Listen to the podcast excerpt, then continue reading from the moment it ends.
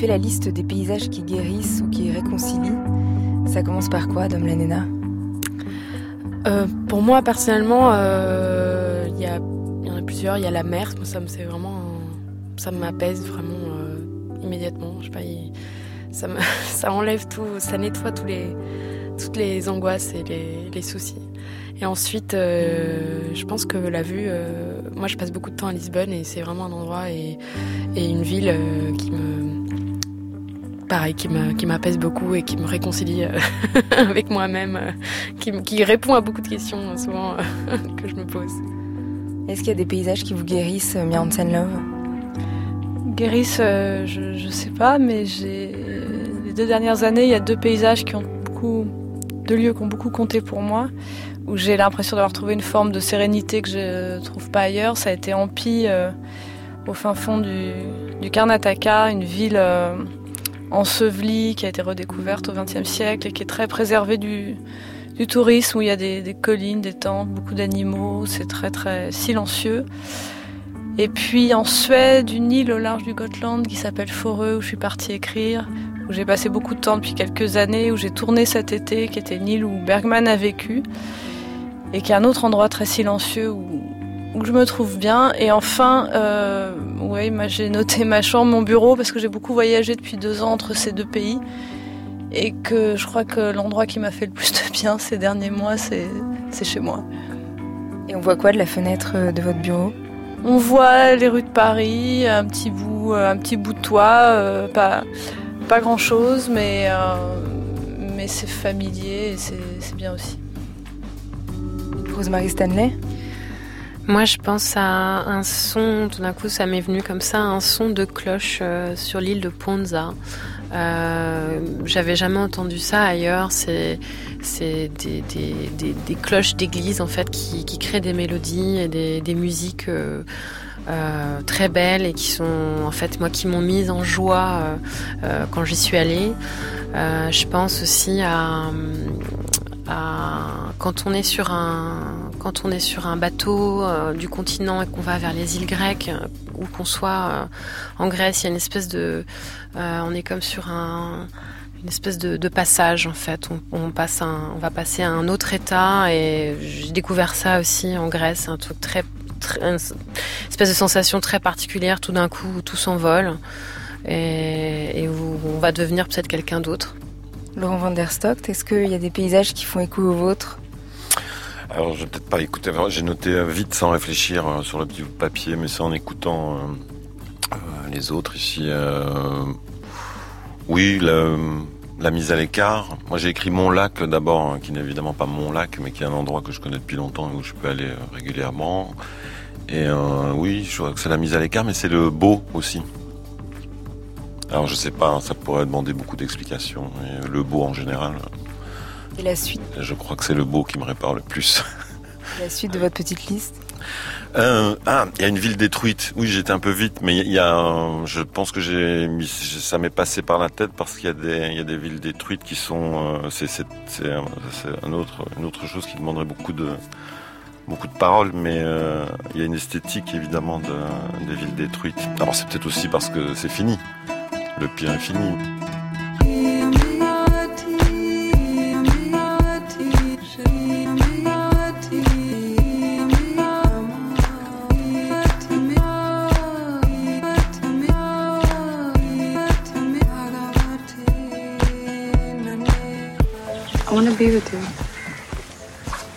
But I can't steal you from your dad. You're too young. What if I love you? Listen. I don't want to be in love in a couple or anything similar. I'm not going to live with you and grow up. I can go with you. No, you can't. Why? I'm free. Maybe you are. But I'm a war reporter. And it's my life.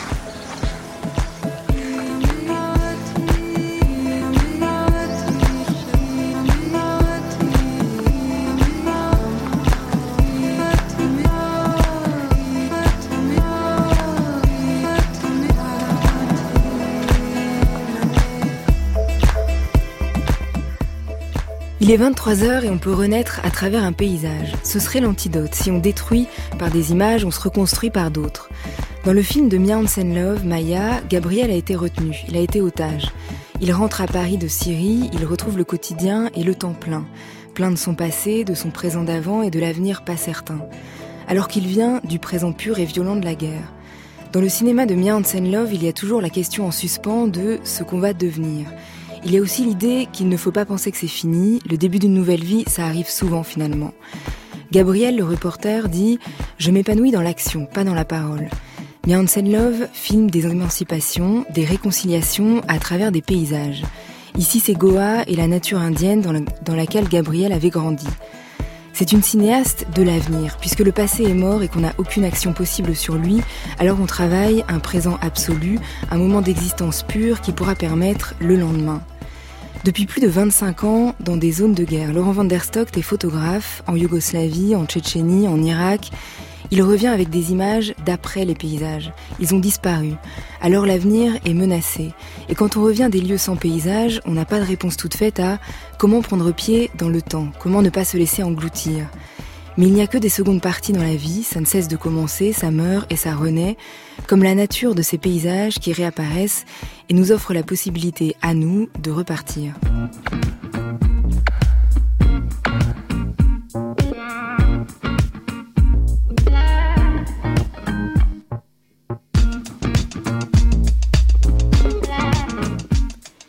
Il y aura donc la cinéaste Mia Hansen Love, son film Maya est sorti le 19 décembre au cinéma il y aura le photographe Laurent van der Stock qui a couvert la plupart des conflits ces 20 dernières années. Son travail sur Mossoul a reçu le Visa d'Or au festival Visa pour l'image en 2017. Et à la musique, il y aura le duo Rosemary Stanley et Dom Lanena avec leur projet Birds on Wire. Elles repartent en tournée partout en France à partir de janvier et elles seront au 104 en concert à Paris les 12 et 13 février.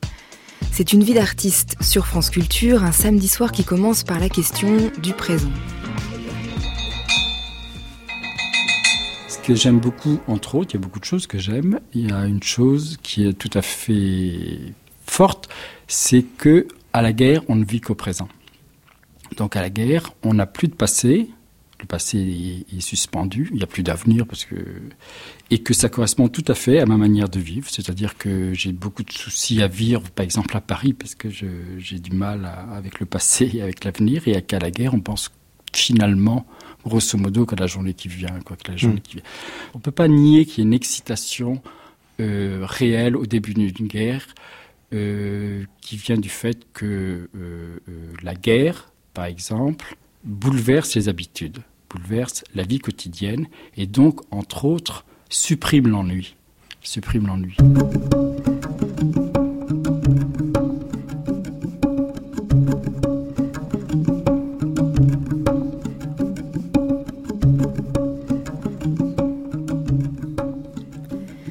C'était la voix de l'écrivain et journaliste Jean Hatzfeld.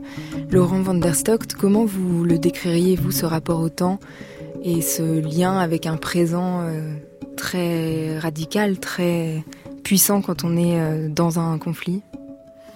Bah, je me souviens de cette phrase de Jean qui est assez, euh, assez ancienne. Je, lui donnerai une quinzaine d'années. C'est un peu difficile de dire mieux. évidemment, je suis complètement d'accord avec lui. après, il y a énormément de choses qui... Euh, il y, a, plein de variations. Je, c'est sûr que je, j'ai compris euh, cette chose de, l'ennui. J'ai compris cette chose d'être devant une une vie qui est un petit peu euh, qui est finalement la même que, que celle qu'on vit à Paris, euh, mais tout est plus exalté, tout est plus, tout est plus paroxystique. paroxystique je veux dire, je veux dire, les méchants sont plus méchants, les, euh, les accidents sont plus graves, et les, euh, mais les, mais les bons sont meilleurs aussi. Donc il y a énormément de, il y a aussi énormément de, de moments, de moments enthousiasmants sur sur l'homme, pas seulement sur ce qui fait d'horrible. Euh, mais en revenant, euh, en revenant, c'est pareil. Il y a beaucoup de choses qui manquent euh, à la guerre parce que j'ai un gros problème avec la représentation de la guerre en général dans, dans, la fiction, dans les films de fiction. Euh, c'est même extrêmement agaçant. Enfin, je veux dire, tout le cinéma d'après-guerre sur euh, sur ce qu'est la guerre est toujours quelque chose d'un peu rigolo finalement. Ou alors c'est ou alors c'est l'aventure, ou alors euh, ou alors c'est l'héroïsme, ou alors mais la guerre c'est surtout c'est surtout ça sent mauvais, c'est surtout c'est surtout de la douleur et mais c'est aussi beaucoup d'ennui. c'est énormément de moments où, on ne peut rien faire et et où tout manque. Donc revenir, c'est aussi retrouver tout ce qui a manqué l'amour, la fête, euh, euh, le plaisir. Euh, Et le présent du quotidien qu'on retrouve à Paris ou là où on vit, comment on y revient? Comment on le comment vous le décririez par rapport à ce présent si fort de, du moment dans une zone de guerre? Oui, peut-être, euh, peut-être on est un petit peu, euh, peut-être un peu, on est peut-être un peu, euh, en tout cas pour la petite communauté que je connais, peut-être un peu excessif dans certaines choses, mais mais je crois que c'est une, une, une balance nécessaire. et c'est pas pour ça qu'on oublie ou c'est pas pour ça qu'on fait mal ce qu'on a à faire ou qu'on n'est pas sérieux. Bien Hansen Love dans le film Maya il euh, n'y a, pas la guerre en tant que telle, il y a quelqu'un qui rentre euh, de la guerre, ce reporter euh, qui a été otage en Syrie, on est en décembre 2012 à peu près dans le film quand il revient. Et c'est aussi une, question d'abord sur le temps et son rapport au temps à lui, en tout cas à ce passé qui, est, vient de, qui est très, très vif parce que ça vient de, se passer. Il rentre à Paris et là il y a un présent très très étrange où il se retrouve un peu perdu. Et il y a la question de euh, bah, qu'est-ce qui va se passer demain? Et d'ailleurs, tout le monde lui demande mais est-ce que tu as des projets? Qu'est-ce que tu fais? Et le, futur devient euh, obsessif. Oui, pour, pour moi, le, film parle d'un jeune homme qui essaie de retrouver, de se retrouver lui-même, de retrouver le présent justement, mais un présent qui ne sera pas le même que celui intense, exaltant de de la guerre, mais, mais, mais d'arriver, de, parvenir à se réconcilier avec euh, cet autre présent qui passe par euh, aussi un certain passage du temps. Et la guerre euh, elle-même est en revanche complètement laissée hors champ, d'ailleurs pour les raisons qu'évoquait Laurent juste avant. C'est-à-dire moi je serais, je serais totalement incapable. Enfin, je n'en ai pas le désir d'abord parce que je n'aimerais pas tenter de remettre en scène euh, des situations euh, horribles. Ça, c'est vraiment un rapport euh, que j'ai avec le cinéma et à quoi il sert et, et qu'est-ce que je peux faire, qu'est-ce que je ne peux pas faire pour des raisons esthétiques qui rejoignent des raisons éthiques. Enfin, donc c'est une des raisons pour, la, pour lesquelles la, guerre est laissée totalement hors champ et mon film s'ouvre au moment où justement où il est libéré. Mais, mais par ailleurs, le c'est le point de départ, cette situation de, souffrance et de, euh, de traumatisme, pour reprendre un terme que, j'entends beaucoup, mais, ce n'est qu'un point de départ et le, film ira ailleurs. Et c'est qui cette figure du grand-père euh, que vous avez eu mais pas connu, qui était correspondant de guerre? C'est Paul Bonnecarrère, euh, c'était un, écrivain, journaliste qui a écrit plusieurs euh, romans assez connus dans un certain milieu, mais, euh, mais, mais, aussi très oublié, enfin, et qui travaillait à Paris Match et qui est mort à 50 ans, donc je l'ai pas, je l'ai pas connu, mais bien sûr les récits ont nourri mon imaginaire. J'ai jamais, mon personnage n'est pas inspiré par lui du tout, mais alors pas du tout directement, et sa personnalité, pour ce que j'enseigne, n'avait rien à voir. Il était beaucoup plus extraverti et euh, solide, euh, que mon personnage, il serait plutôt le personnage d'Alex Desca, disons que celui de euh, joué par Roman Konica dans, mon film. Et néanmoins, je crois que voilà, sa personnalité a, a contribué à peut-être, peut-être à la fascination et à l'intérêt que j'ai pu avoir depuis longtemps pour pour ce métier. Et ce moment précis et très étrange du retour d'otages, euh, on, le voit dans le film, et c'est vrai qu'on a l'habitude de voir ces images un peu à la télévision quand ça se passe. Pourquoi ça vous a intrigué? Justement, on les voit à la télévision et en même temps, on reste toujours à la surface des choses et, on est euh, très limité par... Euh, par, parce que les images veulent bien nous dire, et ces images, elles sont toujours forcément un peu, je sais pas, elles nous manipulent qu'on le veuille ou non, elles produisent des émotions de façon aussi un peu mécanique et, moi-même j'ai été marquée par ces images, enfin comme tout le monde, mais, mais, mais en même temps mon regard s'est toujours intéressé à ce qui se passait au, second plan et notamment j'ai pu voir des, couples de journalistes libérés en même temps avec un journaliste qui est plus au premier plan, qui paraît plus solide, plus lumineux, qui parle très facilement et puis un autre plus réservé, plus plus silencieux, euh, euh plus sombre peut-être aussi à l'arrière-plan et, mon regard et ça ça correspond je crois euh, à mon cinéma aussi a, toujours tendance à, à, à, se porter vers euh, celui qui ne parle pas, celui qui, qui se cache. Tu repars à 7 Oui. Et quoi, tu passes tes journées à part pêcher? Je prends des notes, en vue d'un livre. Je voudrais l'écrire avec toi. Non, désolé. La plume, c'est toi. Non, je peux t'aider sur des trucs ponctuels, te relire à la fin, mais tout reprendre par le menu, me, me replonger dedans. Ce sera un bon prétexte pour venir nous voir à la campagne. Ça te ferait du bien. Non, ni psychanalyse, ni bouquin. Ma thérapie à moi passe pas par ça. Je pars en Inde. Ah bon? Combien de temps? Deux, trois mois. Tu te fous de moi Je te donne dix jours. J'ai une maison à retaper, ça m'occupe pas. Et Naomi? Non, je... C'est terminé.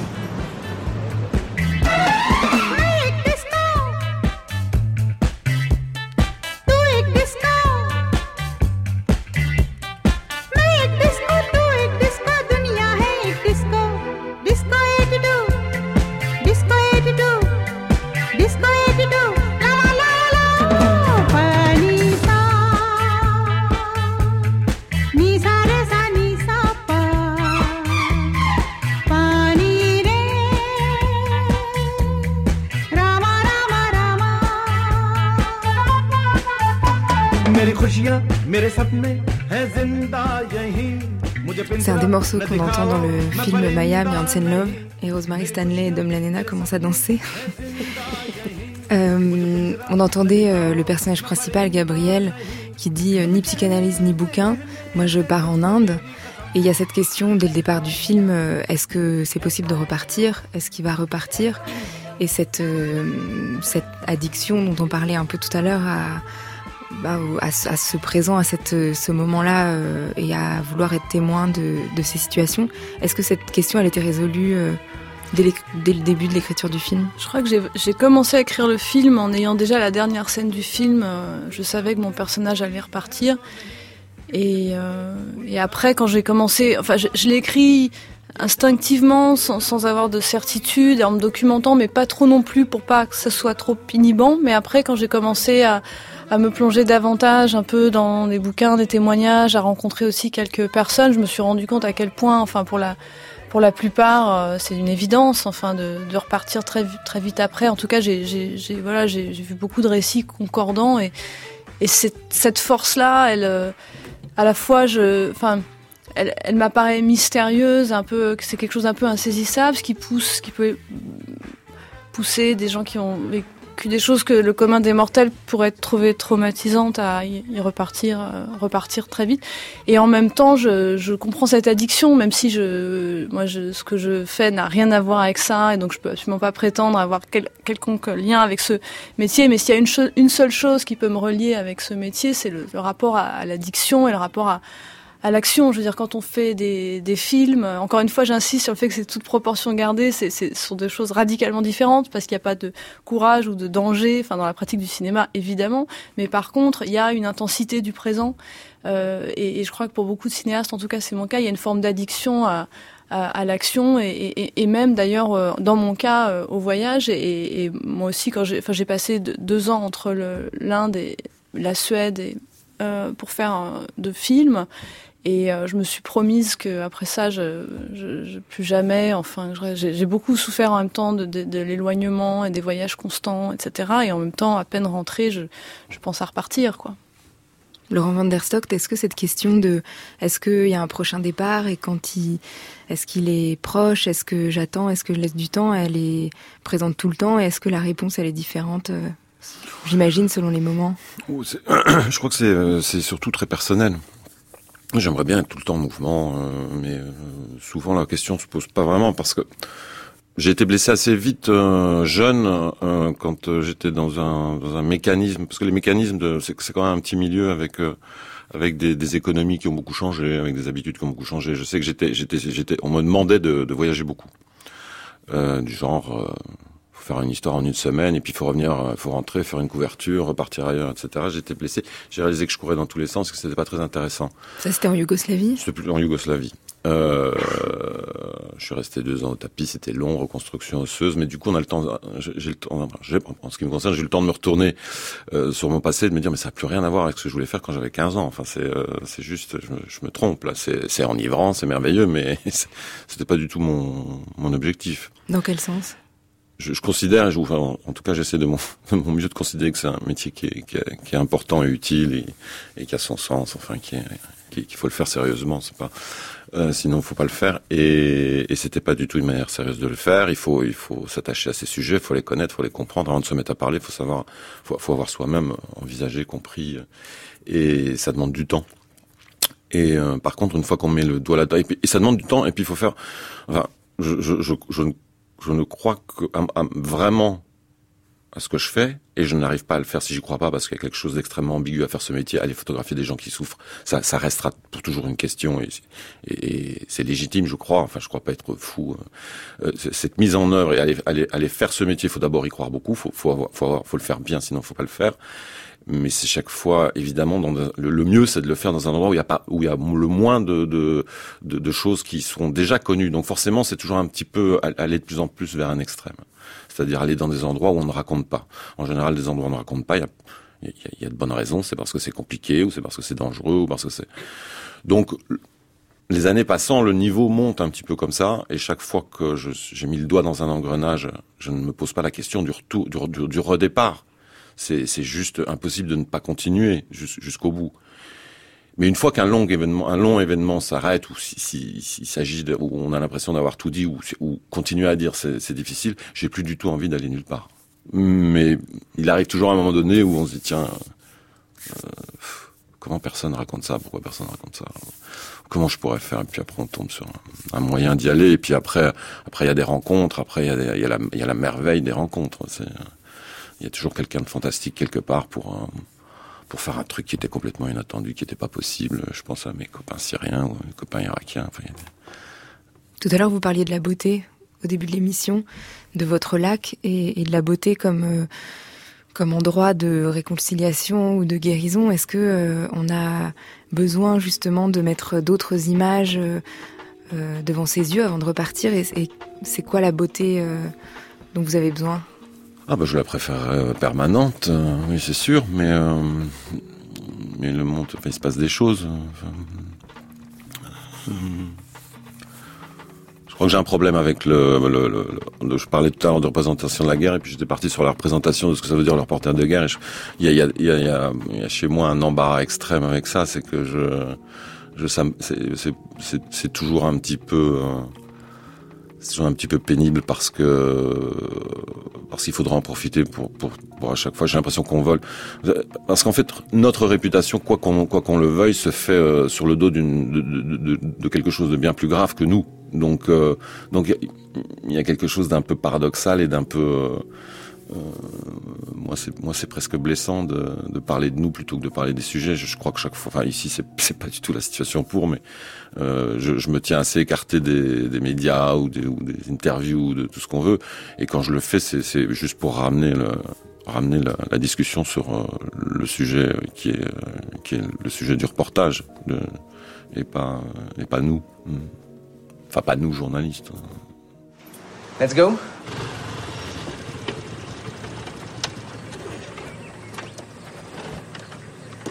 So, what are you doing in Goa? Are you running away from the wars? Dad told me you're a war reporter. I've been doing it non-stop for 10 years. I needed a few months away from work. Stay quiet for a bit, if I can. Don't you have a home in Paris? I have a place, but I was never really living there. No girlfriend? No. What about you? Me? No boyfriend? In Goa? No. And in London? No. It's surprising What? to meet a pretty girl like you who could live alone in the coolest city and prefers to go back to her folks in Goa. To my ultra possessive father, you mean? Still. London was not for me. Too busy. I miss the lazy people of Goa. Needed to stay closer to my roots, to the sea, to my mom. At least Sydney has the ocean and the crazy animals. Wombats. Platypus. Koalas. Tasmanian devils. Yeah, cats too. Are you hungry?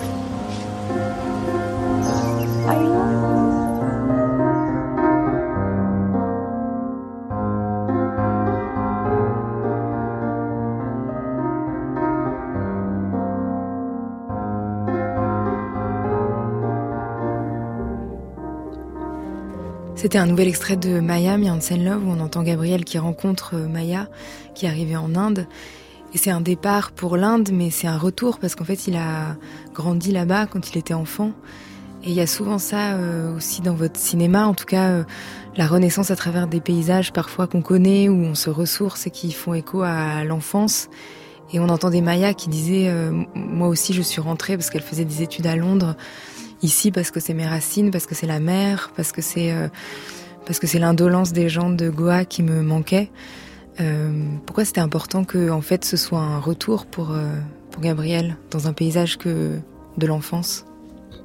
C'est difficile de l'expliquer. Peut-être ça tient à mon, oui à mon caractère, au fait que moi-même j'ai besoin souvent de revenir sur des lieux que je que je connais, de les revisiter, de les mais pas forcément pour revenir vers le passé d'ailleurs, peut-être plutôt pour m'en débarrasser, pour euh, recouvrir d'une nouvelle couche de présent qui, qui l'efface ou qui le, qui le réinvente. Euh, et quand je suis partie là-bas faire ce film, euh, la plupart des lieux que je filmais, je les connaissais déjà, je les avais traversés, mais je voulais aussi les, les réinventer ou les repenser par la, par la fiction.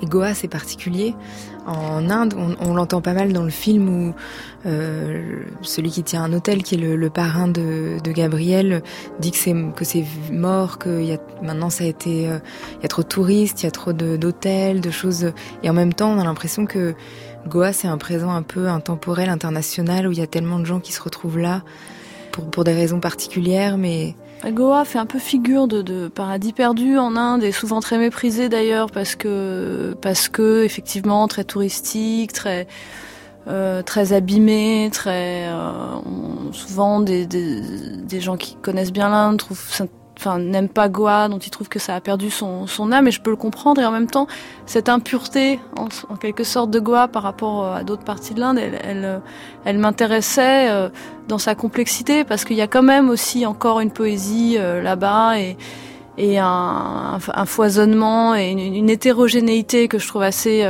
euh, passionnante et, et, que je voulais essayer de comprendre mieux, regarder plus près. Euh, c'était l'endroit de, d'Inde que je connaissais le mieux et c'était un point de départ pour moi. Après, on est parti ailleurs dans le film, on a, on a voyagé, mais je, je, revenir sur ces lieux, essayer de les, de les mettre en scène, de mieux les connaître, de dépasser justement une première, euh, enfin la surface, euh, ça faisait partie du projet.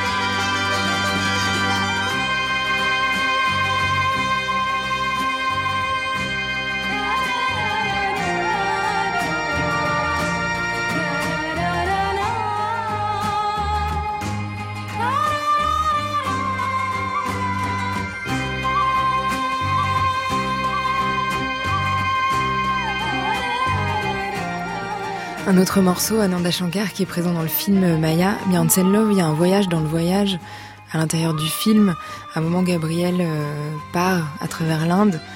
Comment vous avez fait pour vous immiscer dans ces trains, ces rues indiennes, dans la vie, euh, dans le flux qui est très dense? C'était pas, pas très simple parce qu'en fait en Inde pour tourner il faut tout le temps des autorisations. On, pourrait croire que euh, on peut arriver comme ça et parce que c'est l'Inde qu'il y a beaucoup de monde c'est facile etc. C'est, tout l'inverse en fait. C'est un pays extrêmement légaliste et, bureaucratique. Euh, c'est l'héritage britannique.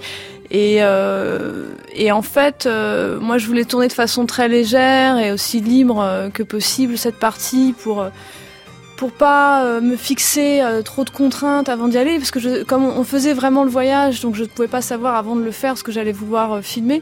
En fait, on l'a fait en deux parties, c'est-à-dire que j'ai tourné la partie à Goa, je suis rentrée à Paris, j'ai tourné à Paris, puis je suis repartie, on est parti qu'à trois avec Roman Kolinka, le, le comédien, Hélène Louvard, qui est la chef-op du film, et une caméra Super 16 et, euh, et moi et, et, on avait un, un producteur, euh, un, enfin un exécutif indien qui nous accompagnait, qui organisait l'aspect logistique et des fixeurs indiens locaux qui nous guidaient dans les villes, mais mais c'est vrai qu'on a dû trouver un équilibre entre une liberté quand même que nous accordaient les fixeurs. Enfin, c'est-à-dire qu'en fait, quand on voulait filmer des choses pour lesquelles on n'avait pas d'autorisation, ils s'en allaient et ils voulaient pas être au courant, quoi. Et sinon, on devait filmer euh, des choses pour lesquelles on avait demandé l'autorisation avant, mais c'était c'était pas si simple.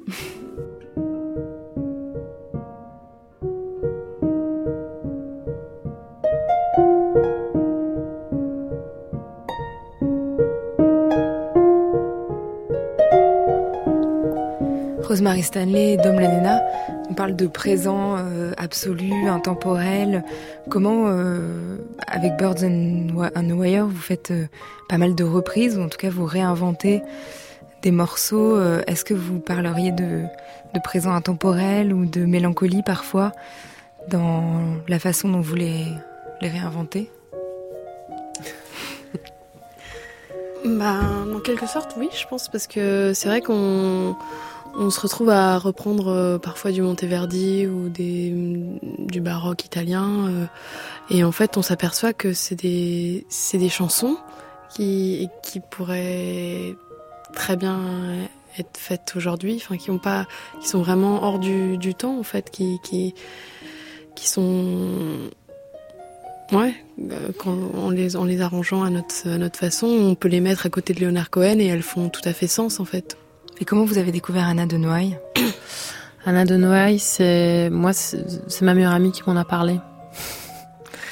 Cette histoire, elle est, elle est arrivée euh, euh, d'une commande. C'est un, projet européen euh, qui s'appelle la Nuit européenne Songbook, qui, qui, qui demandait à des, des groupes ou des chanteurs de, de chaque pays européen de reprendre, de composer sur un texte déjà existant de son pays un, un hommage euh, à, la paix. à la paix. Et puis on a trouvé ce, ce recueil d'Anna de Noailles qui, euh, qui en fait qui est tout un recueil sur la sur la bataille de la Marne et sur Verdun. Et puis ce texte, on est tombé sur ce texte, La jeunesse des morts, qu'on trouvait très beau. Et, euh, et on a eu envie aussi après d'avoir un, un pendant allemand. Trouver une femme qui peut-être euh, voilà qui, qui parlait de la même chose dans son quotidien et on est tombé un peu par hasard sur un roman d'une qui, qui n'est plus édité aujourd'hui, qui s'appelle euh, euh, Catherine, Soldat. qui a été écrit par une femme qui s'appelle Adrienne Thomas, qui en fait raconte de manière un peu romancée, elle, son adolescence pendant la Première Guerre mondiale.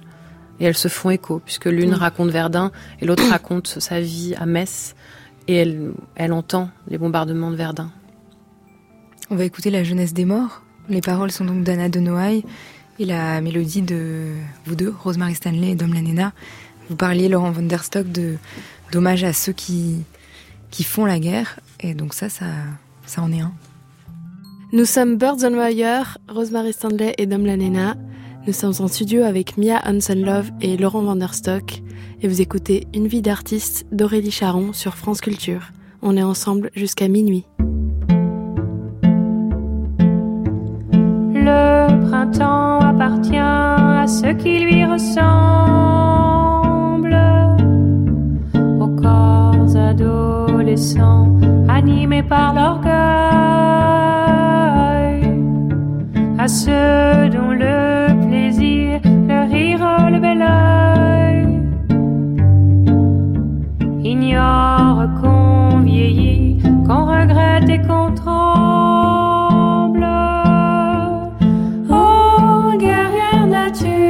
sont ces jeunes gens? Quel est ton désespoir lorsque saigne chancelle La jeunesse qui seule est fière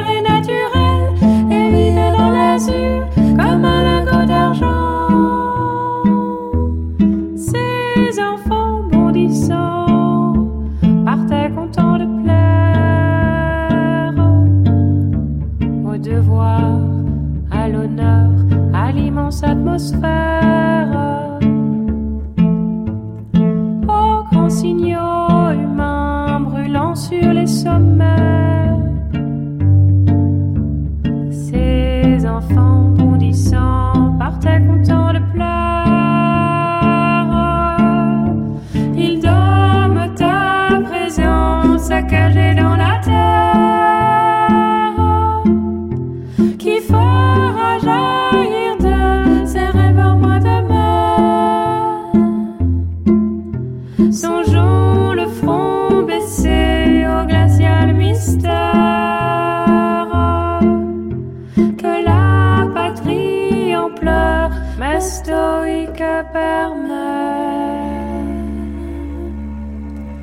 De Lucien, amoureux de Catherine Hetzel, le 4 septembre 1916.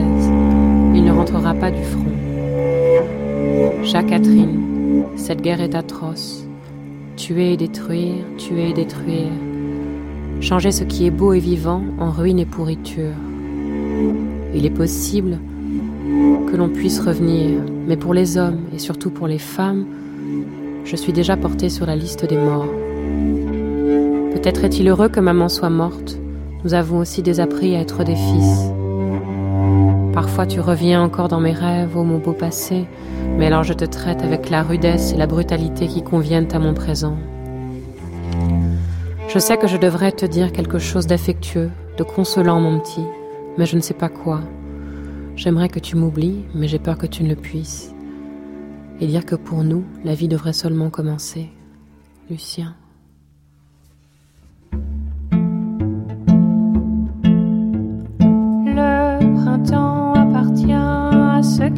Ressemblent, aux corps adolescents animés par l'orgueil, à ceux dont le plaisir, le rire, le bel oeil. Ignorent qu'on vieillit, qu'on regrette et qu'on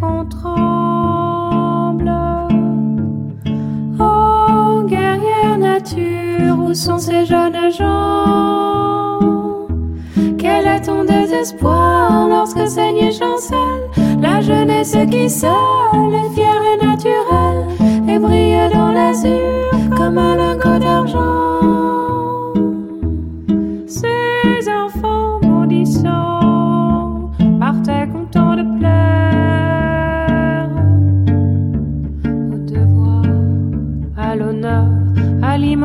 was far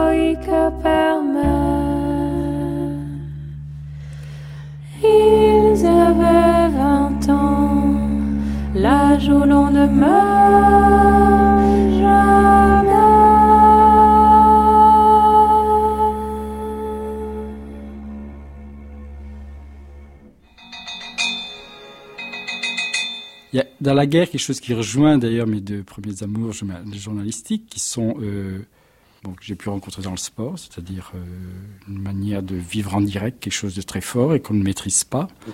Et d'autre part, euh, ce que j'aime beaucoup dans les faits divers, c'est-à-dire des rencontres avec des gens qui sont plus intéressantes pour le journaliste, en tout cas, qu'en temps de paix. Est-ce qu'on peut dire que vous aimez la guerre? Non, on m'a fait dire ça et c'est faux. J'aime être journaliste de guerre. Quand il y a une guerre, j'aime y aller. Euh, je suis fasciné et attiré par la guerre, ce qui est une chose. Dire que je l'aime, c'est faux parce que euh, je ne veux pas faire pleurer les chaumières, mais enfin, j'ai perdu des amis. J'ai beaucoup d'amis dans ce pays. Par exemple, la Yougoslavie, j'ai beaucoup d'amis, de vrais amis.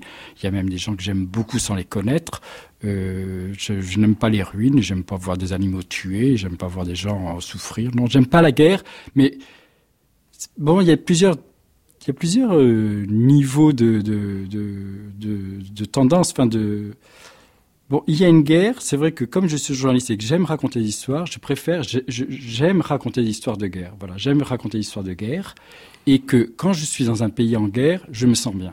Bon, je me sens bien parce que je vis d'une manière euh, qui me plaît, c'est-à-dire qui correspond à mon caractère, sans doute, qui correspond à ma manière d'être, c'est-à-dire d'oublier tous les soucis, parce que j'aime pas beaucoup les soucis, qui correspond à ma manière de voir les gens, parce que aussi je suis pas très sensible à certaines choses qui manquent dans la guerre, c'est-à-dire que je peux très bien me priver de confort ou de choses comme ça.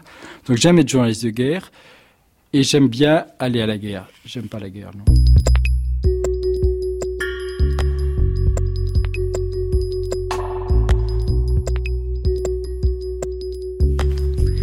C'était à nouveau la voix de Jean Hatzfeld.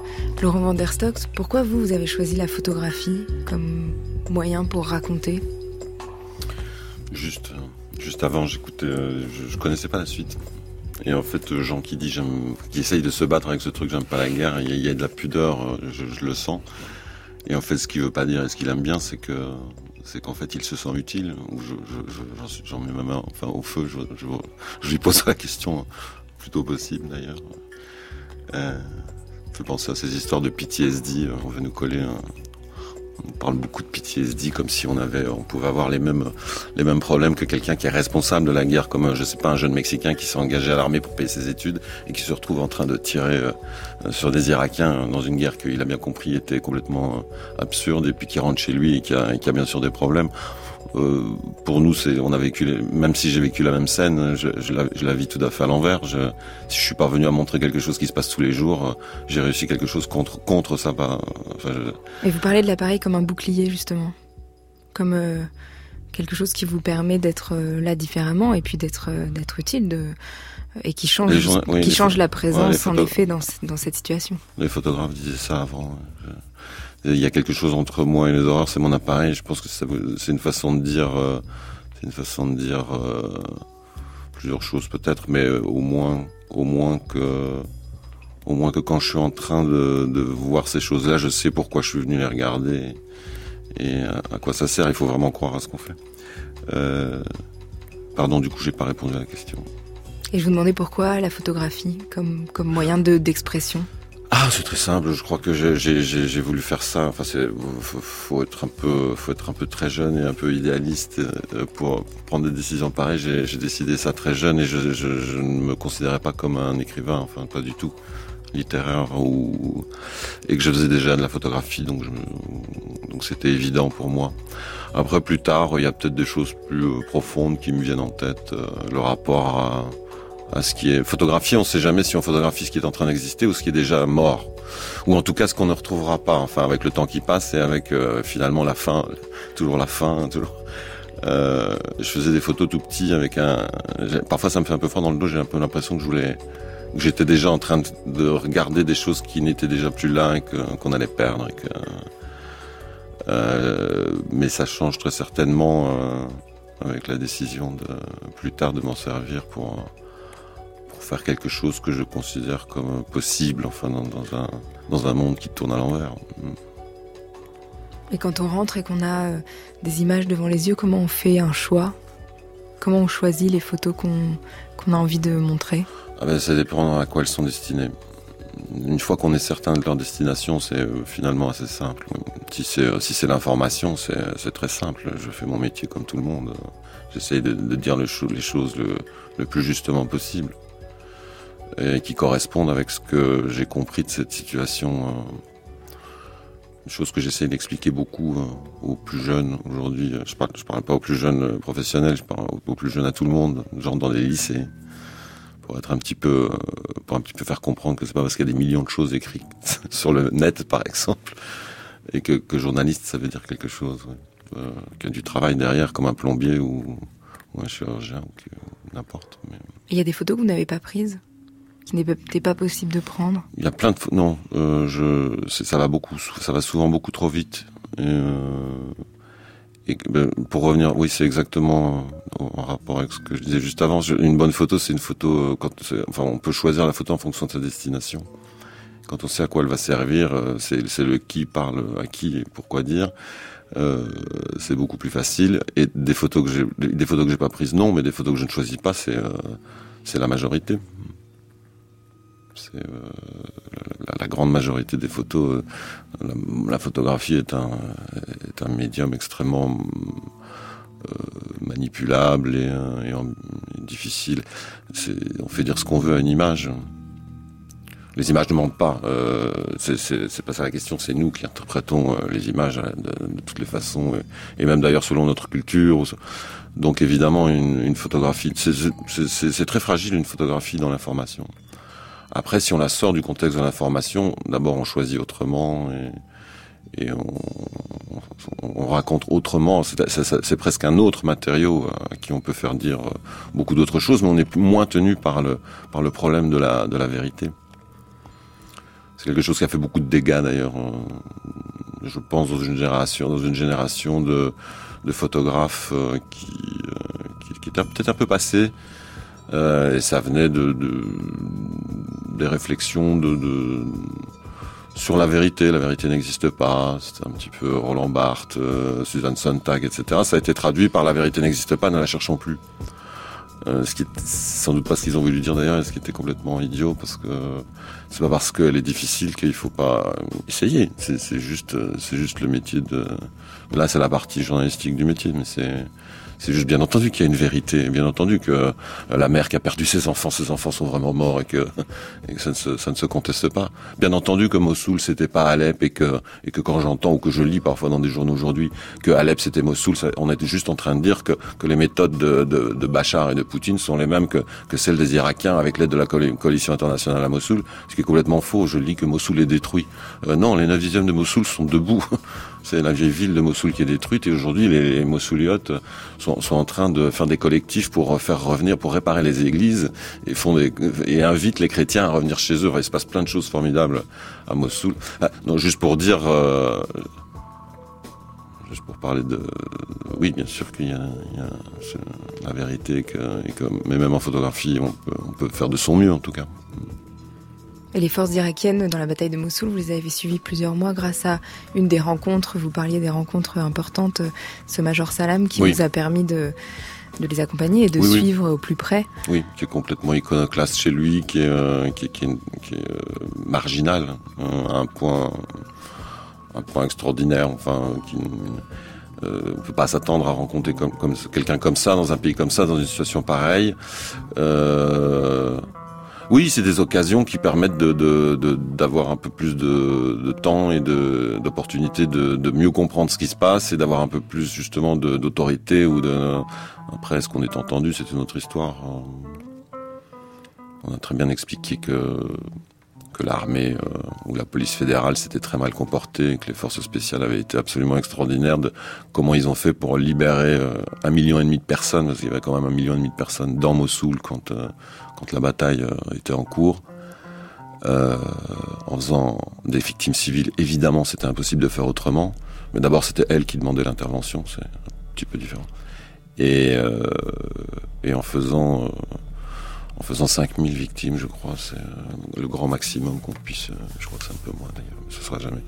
C'est une, c'est juste c'est juste extraordinaire. Je ne peux pas être accusé d'être, euh, d'avoir un penchant militariste ou d'avoir. Je, je, suis objecteur de conscience. Ça m'a toujours. Mais j'ai vu, euh, j'ai vu, je vois parfois plus d'humanité euh, dans un personnage euh, et de et de et de compréhension dans un militaire irakien comme Salam. Euh, que dans un que dans un intello du canal euh, Saint-Martin. Enfin, je, euh, il y a je sais pas quoi à cause de l'État islamique. Euh, tout d'un coup, beaucoup de règles sont rompues. Et plein de journalistes ne, ne se posent absolument plus la question de est-ce que c'est dans les conventions de Genève d'interviewer quelqu'un en prison, par exemple? c'est l'État islamique, alors oui, on peut. Euh, ou de toute façon, cet adolescent qui est parti là-bas, bien entendu, c'est, enfin, peu importe si on, si on lui coupe la tête à lui aussi. Euh, Salam lui dira toujours c'est mon ennemi, mais il faut, tu sais, tu vois, le môme de Mossoul, là, il a grandi. Euh, son père était en prison, sa mère, euh, je sais pas, c'est autre chose. Ils ont été crabouillés par le régime de Maliki. Il est jamais allé à l'école, il a zéro futur. Il a 14 ans, il comprend pas tout. Il s'engage dans un truc, il sait même pas ce que c'est. Moi, mon ennemi, j'ai pas le mépriser, j'ai à le comprendre. Euh... Et tout à l'heure, vous parliez de la Yougoslavie. Euh, et c'était un moment euh, où la population avait aussi euh, conscience que c'était très important d'avoir euh, des journalistes à ses côtés, que c'était euh, quelque chose de primordial, d'utile. Et je crois que quand vous parlez de l'Irak, par exemple, où vous avez passé beaucoup de temps au début des années 2000, en 2003, quand les forces américaines sont arrivées, et puis après, vous dites que les conditions ont un peu changé, parce que euh, euh, bah, un étranger est devenu euh, presque un ennemi, ou en tout cas c'est devenu encore plus dangereux pour la presse d'aller euh, dans ces endroits-là. Qu'est-ce qui a changé dans, dans la perception des, des journalistes? Il y aura toujours des il y aura toujours des situations spécifiques qui on peut la guerre la guerre sans risque n'existera jamais à partir du moment où on décide d'aller voir des choses qui vont mal bien entendu on est dans la situation des choses qui vont mal à la limite, j'ai envie de dire euh, presque heureusement, sinon ça serait insupportable de de, de, de quoi avoir une bulle d'invisibilité euh, devant devant des gens qui sont eux euh, en train de, de, souffrir et de mourir. Ça n'a pas de sens. Euh, oui, c'était une guerre civile et nous étions les journalistes. Mais comme ça a toujours été, on a un élément de, communication ou de propagande ou de dans leur dans leur entendement, en tout cas, souvent c'est propagande. La, conception d'un du journalisme indépendant n'a pas beaucoup lieu. Et euh, de toute façon, on interfère avec euh, avec quelque chose et ça leur plaît. Enfin, ça plaît pas à un des deux groupes ou un des deux opposants. Euh, c'est difficile de faire des, des généralités de toute façon. Et puis ça dépend aussi des périodes. Je suis arrivé à Sarajevo, j'avais pas du tout envie de travailler à Sarajevo. Je suis arrivé un an et demi après, à cause de ce même accident, un an et demi après le début des, bombardements sur Sarajevo. Les Sarajeviens avait beaucoup d'amertume contre les journalistes parce que rien ne changeait. Donc c'était mais pourquoi continuer à filmer tout ça? Vous voyez bien que rien ne se passe, que l'Europe ne fait rien. Euh, J'étais absolument incapable de travailler à Sarajevo. J'ai compris ça plus tard. Le, regard sur euh, sur nous était beaucoup trop hostile et moi je, je peux pas pas forcer euh, l'acte de faire une photo. C'est très différent que d'échanger ou euh, je pouvais juste pas. Euh, est-ce que ça a servi? J'en sais rien. Je pense que l'ensemble, la présence de l'ensemble de la communauté journalistique à Sarajevo a certainement servi à quelque chose. Euh, tout média, confondu. Euh... Est-ce que vous vous posez aussi cette question par rapport euh, au cinéma? Laurent van der Stock, vous, vous parliez de des images et de on manipule quelque chose qui est déjà mort ou en tout cas qui est en train de disparaître. Cette question de par rapport au présent, euh, est-ce que ça c'est une question qui est présente aussi dans votre rapport à vous au cinéma et à l'image? C'est évidemment pas comparable, euh, mais quand j'entends, euh, quand je vous entends euh, parler de, enfin ré répéter ces mots-là de, Laurent, je, oui, je je m'y retrouve, mais je veux dire dans un contexte qui n'est qui, n'a aucun rapport évidemment, mais le, cinéma, ça peut être oui filmé, enfin ce sentiment de filmer ce qui est en train de disparaître et de de tenter d'en garder la trace, ça peut être au cœur du, cinéma. En tout cas, c'est au cœur du rapport que j'ai moi au cinéma, mais encore une fois pour des raisons qui peuvent avoir avec plus une obsession du passage du temps, une forme de, de, mélancolie, des choses qui sont très, très intimes et qui, voilà, qui sont encore une fois pas comparables avec ce que raconte euh, Laurent. Dans le film Miami Hansen Love, Gabriel, ce, ce, journaliste donc qui part en Inde et qui euh, retrouve euh, goût à, la vie, à l'amour, puisqu'il rencontre Maya, cette jeune indienne, avant de repartir travailler. Euh, là, euh, bah, il est dans un paysage euh, où il retrouve ce goût-là. Dans votre précédent film, L'avenir, le personnage principal, c'était une femme qui partait aussi à un moment donné dans des paysages qui n'étaient pas du tout les mêmes. C'était dans le Vercors, mais se ressourçait aussi dans la nature. Et qui elle plutôt était dans un mouvement de renoncer à l'amour ou en tout cas de était dans un deuil. Euh, et je crois que vous dites souvent, bah, on fait un film euh, par rapport au précédent. Est-ce que là, euh, le mouvement, il était contraire Il était justement d'aller vers quelque chose de très amoureux, de charnel et de très vivant? Disons que ce qui était contraire, c'était le fait, c'était un élan vers une forme de, de, de sensualité, de, de, retour au corps, là où mon film précédent, L'avenir, qui racontait le, euh, qui était le portrait d'une femme euh, qui était euh, confrontée à une forme de solitude, avait plutôt tendance enfin, à renoncer à, un certain amour, en tout cas à trouver l'amour dans, dans, dans, un rapport peut-être plus cérébral à la, à la vie. Et je vis intensément mes films et je, beaucoup d'empathie pour mes personnages. Et après l'avenir, oui, j'ai ressenti un besoin euh, profond de revenir, de dire un peu le contraire de ce que j'avais dit avant ou de le compléter, enfin de de, de, de reparler peut-être euh, d'une renaissance ou d'une reconstruction à travers un personnage très différent, mais de trouver une issue qui ne passe pas par euh, alors il y a quand même une forme de spiritualité, je crois, dans ce, que, ce dont parle, enfin une quête de spiritualité dans ce dont parle Maya à l'évidence, mais en tout cas euh, les, réponses que lui apporte le film ne sont pas les mêmes euh, que celles de, de l'avenir. Est-ce que vous avez toujours cette sensation, Miansen Love, euh, d'être vieille? Je crois que c'est quelque chose que, que bah, vous disiez. que jamais. J'ai toujours eu l'impression, non, mais j'ai toujours eu l'impression de que la vie était derrière moi, que les choses avaient été vécues et qu'il fallait rattraper euh, le temps. J'ai dû vous dire ça.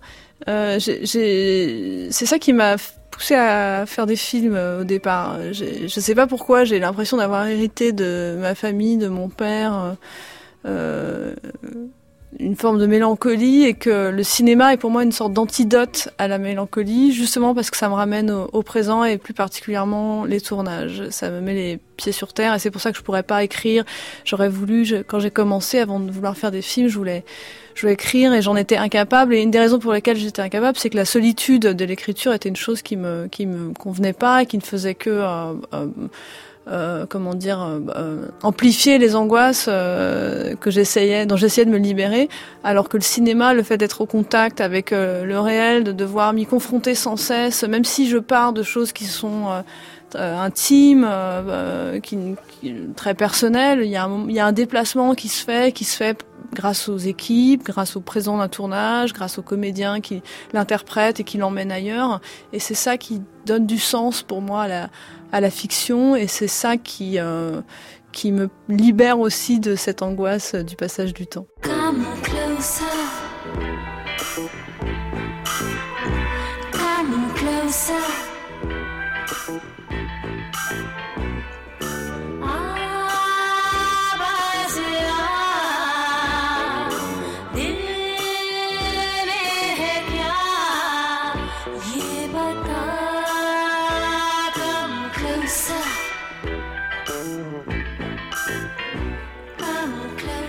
On sera parti des paysages qui guérissent, qui réconcilient comme antidote aux images du passé.